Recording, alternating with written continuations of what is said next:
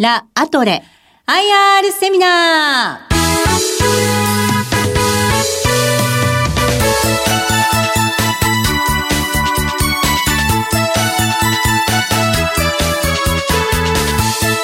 この番組は証券コード8885ジャスタック上場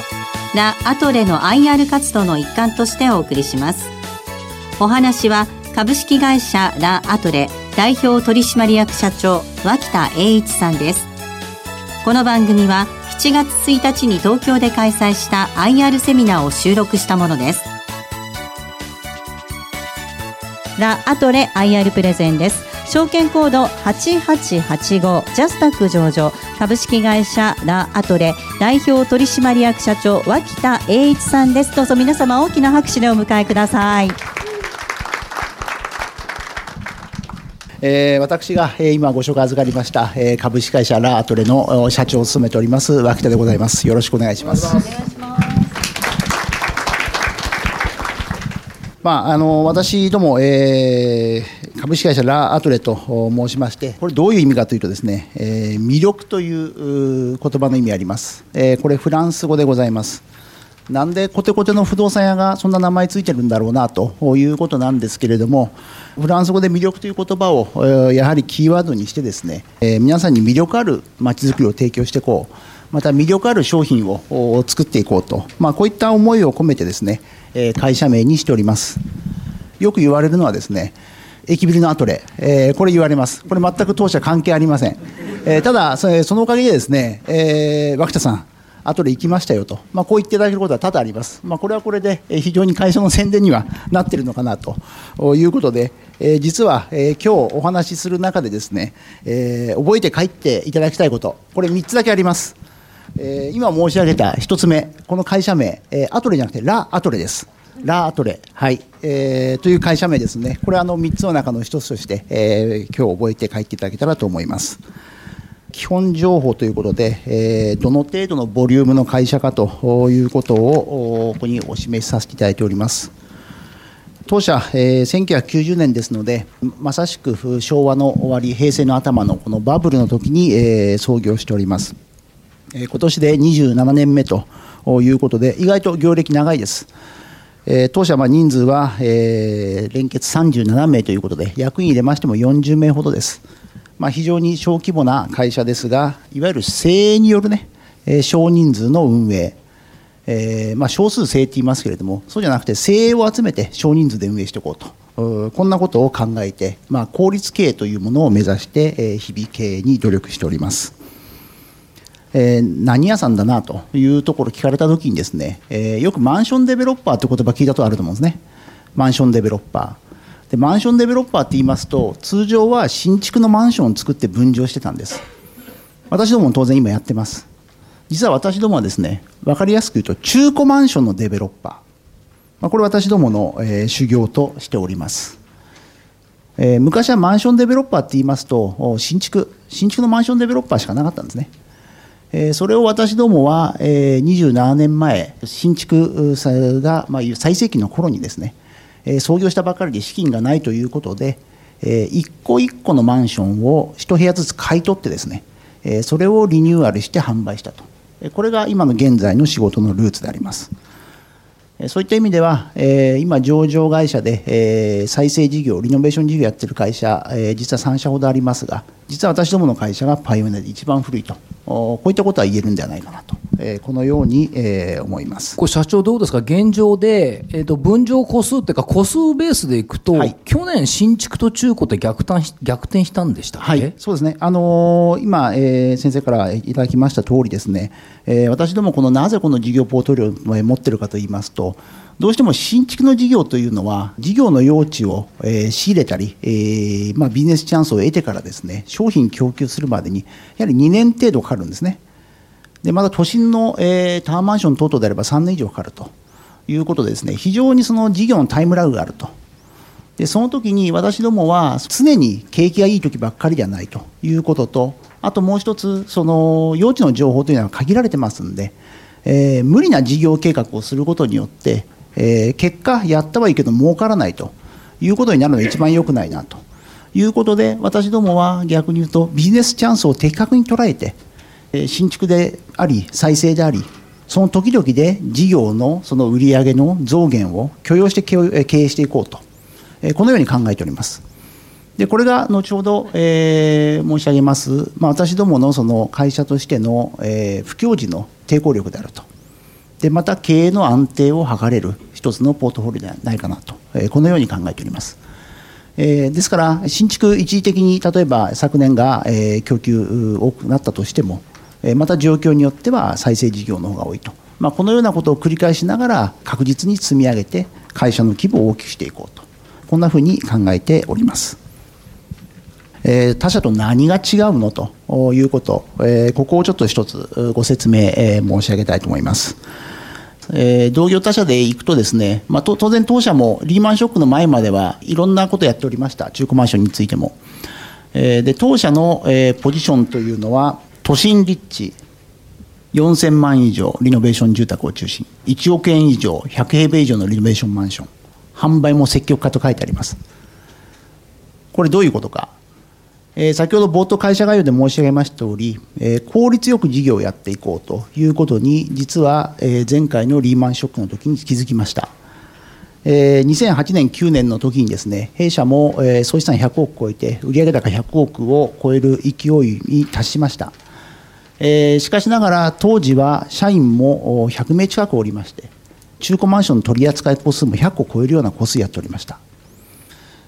しかし会社の本当の成長って何かなと。やはり確実に利益を積んで会社の純資産を大きくしていくこと。このアプローチがやっぱりいろいろあるんだろうと。いうことで考えた結果が4年前から行っておりますこの当社のプレミアムリノベーションでございます。私どもがやってるのは決してその2000万のマンションやらないわけではないんです。情報といただいたことは当然やるんですけれども、それを進行するということよりも、他がやらないことをやっていこうということでですね、都心の、えいわゆる山手線の内側等々のいいところ、かつ新築の分譲マンションとの価格差の多いところ、大きいところ、こういったところを狙ってやっております。え、広さ100平米を超えるようなものもそうですけれども、築年数見てください。え、最近、え、地震でみんな新耐震と新しいマンションとおっしゃいます。えこれは例えばですね、え一般のお客さんが買ってリノベーションするということであれば非常にハードル高いことなんでしょうけれども私どもはその27年間の、積み重ねと実績がございます、まあ、そういった中でいろんなノウハウができてくる中で、えこれらの古い、え部屋の大きいマンションの新たな再生の仕組みというのをやはりはノウハウとして蓄積してまいりました。す、えー、べ、て、え、30年、40年と経っておりますが、え、交通の利便性見てで分かりますとおり、目黒1分、なかなか新築では今、これ、駅前1分なんていう商品供給できないんですね。えー、また新宿御苑2分、この9点マンションというのも新宿御苑が一望です。え、それが、え、35坪の広さで、え通常の新築マンションであればおそらく価格が、まあ、倍まではいかないですけれども1.3倍から4倍すると、えこういったところに私どもは目をつけて、え実は事業化をしております。と外観は実は変わらないんです。外観あの一個一個仕入れた場合はですね、え外観いじるわけにいかないんで外観は築40年のままなんです、えしかしながら中は、えこの部屋だけ見ると全く新築と変わらないと。また新築のモデルルームでは見たことないような広さの部屋があると。これが私どものリノベーションマンションの主力の一つとなっております。えー、私どもその都心のこの一等地でですね、えー、そういう100平米とかのそれオークション本当に売れるのかなと実はその考えたの4年前なんですね、えー、ただ4年前にですね私ども情報をいろいろいただく中でこの手の40年代50年代のマンションを売りたいというニーズが非常に多かったんですで多かった時に今まではみんなそのリノベーションマンションっていうのはまあ中古っていうのは2000万3000万言っても5000万以内だっていう勝手なこの思い込みがあったんですね。で当社は、えー、常にそのマーケットにおいてですね一つの事業を進行していくということではなくて、えー、いわゆるその美味しいとこだけやろうと、えー、ついついですね人間っていうのは、えー、一回儲かるとですね楽なんで同じことをやろうとします。でこれはですね、えー、私実は今年49になるんですけれども、やっぱり私なんかの親父の時代高度成長期これは大量生産大量供給の時代なんですね。ですから同じものを作って大量にプロダクトアウトして売っていくことによってビジネス成り立ったと、えー、私は今これからの時代違うと思ってます。いわゆる量じゃなくて質に転換してます。ましてや人口減少フェーズの中で皆さんのこれからのニーズというのは今住んでる家はあるけれども今度ライフスタイルが変わって違うライフスタイルに合わせた住宅が欲しいと。こういった需要が間違いなく出てくると。このように考えております。で、えー、そんなことばやってんのと。いうことになるとちょっとご心配でしょうからいやいやそうじゃありませんと、えー、武蔵浦和ウエストと書いてありますけれども、えー、これはま社宅を1棟買ってですね、えー、リノベーションやったと。これは実は、え、埼玉県の浦和なんですけれども一時所得向けの物件ですね。えー、さっきリノベーションマンションやって高額物件効率よくやろうとしてるのになんでこんなのやってるのと。非効率的じゃないと。いうことであの思われる方いらっしゃると思うんですけれども、えー、実はそうじゃないんですね、えー、一個一個のマンションは積極的に2000万台やりません、えー、ただ来たものはやりますけれども、えー、これ社宅1棟というのはですねこの中で30個とかあるわけです。そうすると販売効率も、えー、内装効率も、えー、全ての業務においてですね30個分の業務が1つの現場にできると。これはやる価値あるんですね。ですから、まあ、当社のその仕入れというのは非常に明快です。えー、常に社員の効率、えー、生産性、これを考えて事業を行っております。えー、この1棟の場合ですと、えー、外観も含めてですね、えー、共用部等々を含めて、えー、全体をリノベーションしていくと、まあ、そういった事業の仕組みになっております。当社のこの再生不動産についてはですね、都心の一等地の古い100平米を超えるようなマンション、仲介で売れないねというところを私どもその買わせていただいて社会に再供給すると、まあ、これは非常にこの住宅の再生の中では必要なことではないかなとこのように考えておりまして今積極的に進めております。これはですね新築不動産販売と書いてあります、えー、先ほど申し上げました通り新築のマンションデベロップもやってますということとともにえー、私どもはその通常分譲マンションっていうと住宅形式デベロッパーは住宅形式やりません、えー、当社は違うんですね、えー、他がやらないこと。それから同じことやってもつまんないじゃないと。いうことで、えー、一番この右、えー、AG これは一応そのアトレジェネレーターということで、まあ、発電するみたいなこう何か発信するという意味らしいんですけれども神宮前、えー、これ商業施設です。これどんなことかというと、え決して、えーと、表参道の目抜き通りの一等地ということではなくて他が企画しない1.5等地にですね商品を企画してこういったところに例えばこれから出てくるであろう有名なブランドショップを誘致して、え新たな街づくりをするとかですね、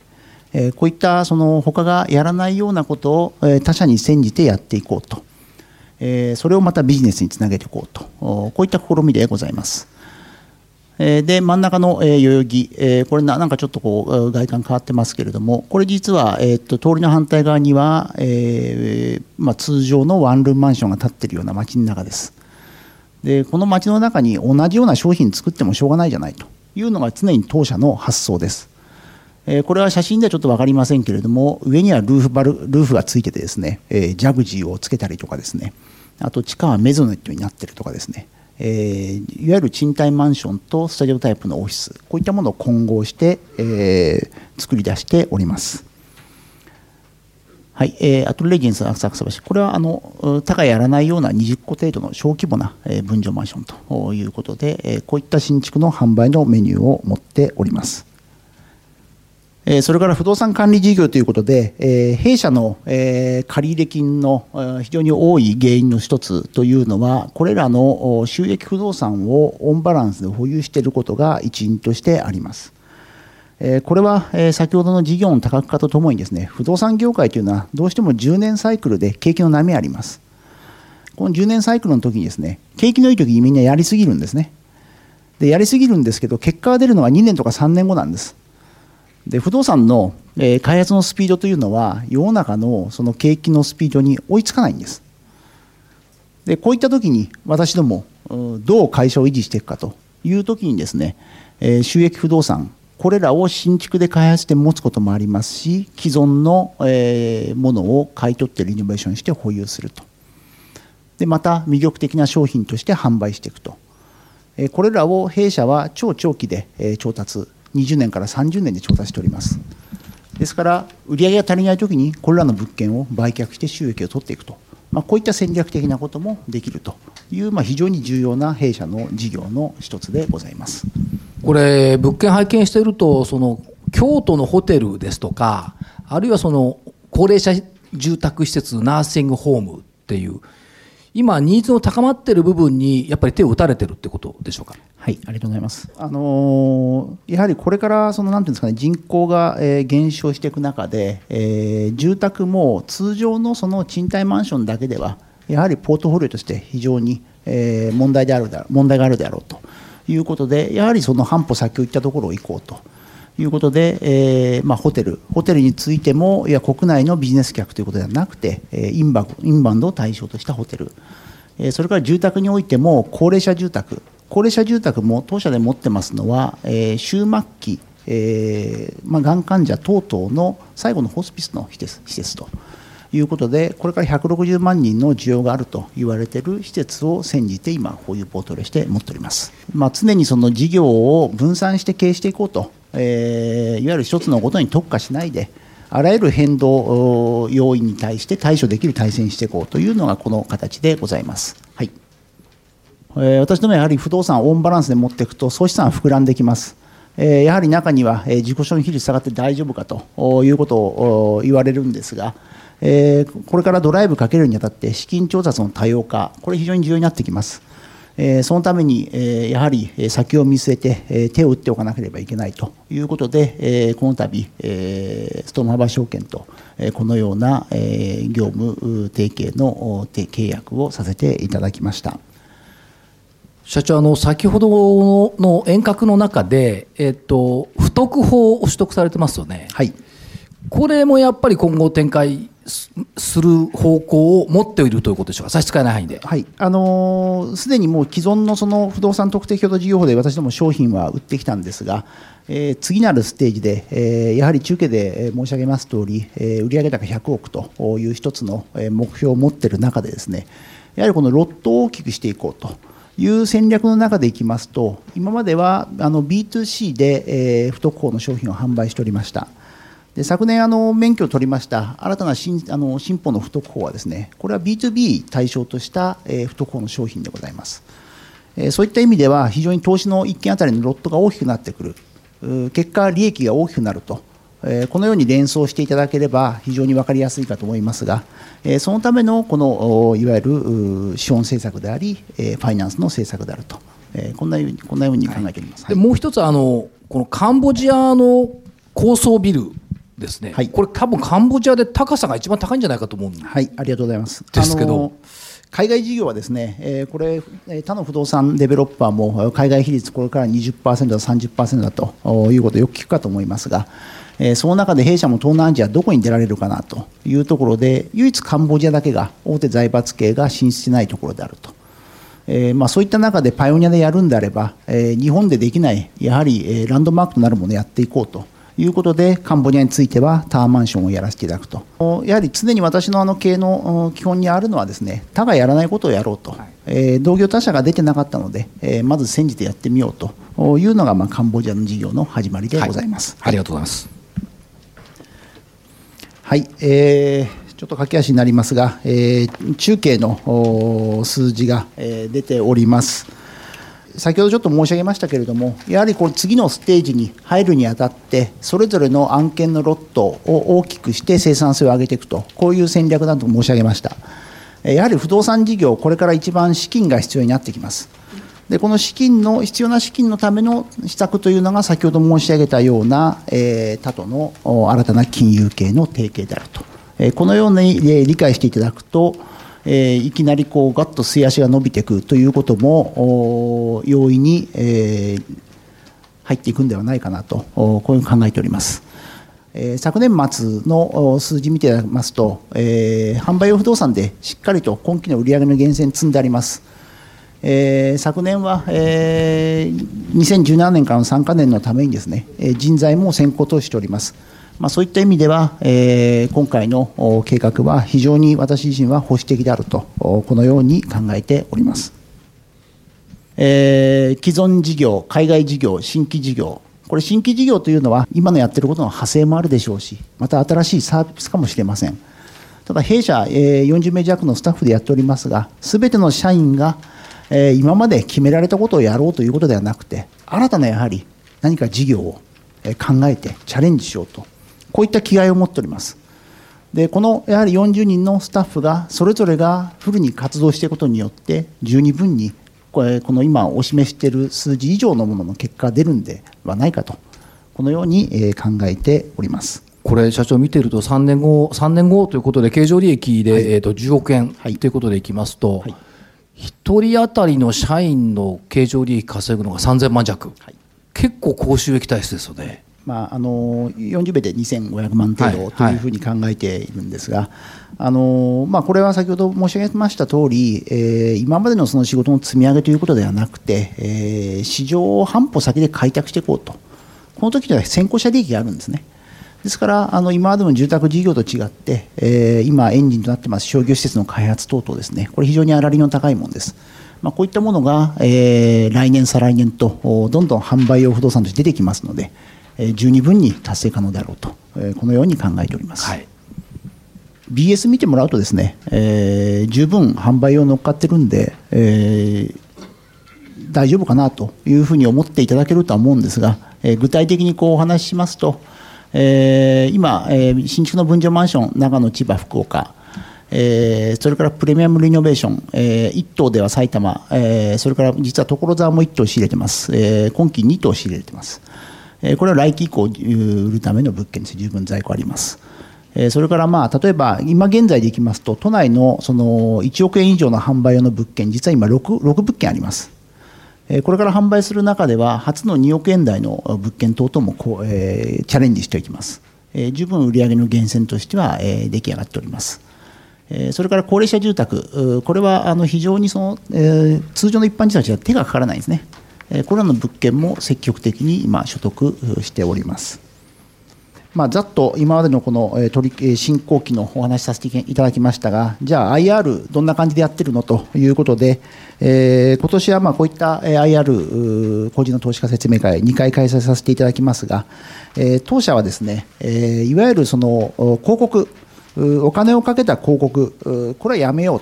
という戦略を取っております。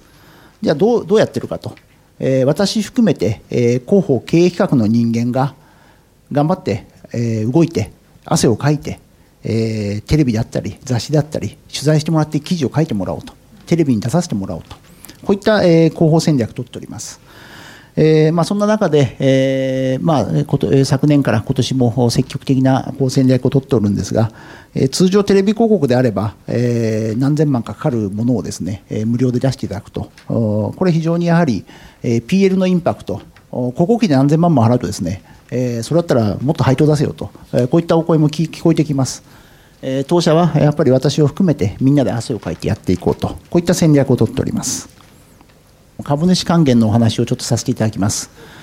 2015年の12月、6年ぶりの副配優待制度変更って書いてあります。えちょっと、え昨年は先行投資、え過ぎて、えちょっと経常落ちました。え今年復活して、えバッといってます。で、経常は、え中継では、過去最高益更新というふうに書いてあります。え前回、前回も過去最高益更新しました。えそれで6年ぶり復配、優待制度変更をそういうことかと。2017年12月期、過去最高益更新。これは本日会場にお越しになっている賢明なる投資家の皆さん方なら多分お分かりかと思いますが、そういうことでございます。えやはり、え成績のいい時には、当然私も株主総会でえ無事乗り切りたいと、こういうふうに思っておりますんで、え頑張って努力したいなと、そういうことでございます。今、いろんなこう IR している中で、ですねおかげさまで株主数4000名まで増えてきました。えー、なんとかですね、ここ、やはり一つの目標としては1万人、これを目標として、今、積極的な IR 活動をしております。業績書いてありますが、一応私があの社長になったのが2013年の3月でございます。えー、おかげさまで、えー、社長になってからは、えー、低い数字から上がっておりますので、え、一応4期連続で、え、増収増益という形をさせていただいております。え、今、藤井君が、えー、29連勝中という話になりましたが、え、実はあの弊社のですね、え、不動産の販売、え、これ分かりやすくと中古のリニューアルですね、え、実は私、将棋の時にはそんな連勝したことないんですけど、え、中古マンションは連勝中なんです。この4年間で211連勝です。すごいですね。ありがとうございます。ちょっと言ってみたかったんですけど。これは藤井四段も到達しないでしょ、200何連勝は。ねあのやはり仕事はですね、この不動産業って非常にこの一件一件の利益は大きいんですけれども、あの相撲とかね、将棋であれば8勝2敗でもね、もう相撲なんかもう、えー、それこそ8勝7敗でも立場維持できるんですね。ただ私どもの仕事ですね、9勝1敗、8勝2敗ですと実は儲からないんです。えー、最低8勝2分け。で一番大事なことはですね、不動産事業というのは負けないことなんです。損をしないこと。一つでも損をするビジネスが増えてくると、あっという間に景気悪い時に業績が落ちます。弊社はおかげさまで、えー、この4年間で211連勝、今年もまた連勝更新します。まあ、そんなようなことですので、えー、先ほどちょっと3つ覚えていただくというお話しましたけれども私が考えているのは、えー、普段競馬でいうと下馬評で、えー、そんなに印ついてません。ちょっと雨降ったりとかやや重もしくは道悪景気悪くなった時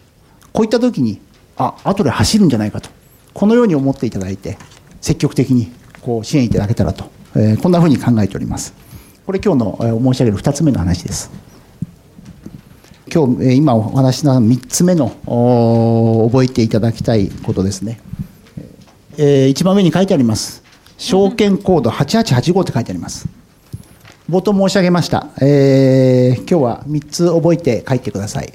ラ・アトレっていう会社名。駅ビルじゃないねと、えー、それからまあなんなんか何でもやってるなということと景気悪くなったらアトレかなと、まあ、これが2つ目。で最後に8885実はこれ一番最後に覚えてもいただきたい言葉です。会社名忘れてもね多分この数字は皆さん覚えられると思います。朝起きたら8885まず1回見てください。えー、だいぶ長くなりましたが、えー、ご清聴ありがとうございました、えー、引き続きご支援いただけたらと思います。ありがとうございます。えー、ここまではラ・アトレ IR プレゼンです。証券コード8885ジャスタック上場株式会社ラ・アトレ代表取締役社長脇田栄一さんにお話を伺いました。どうもありがとうございました。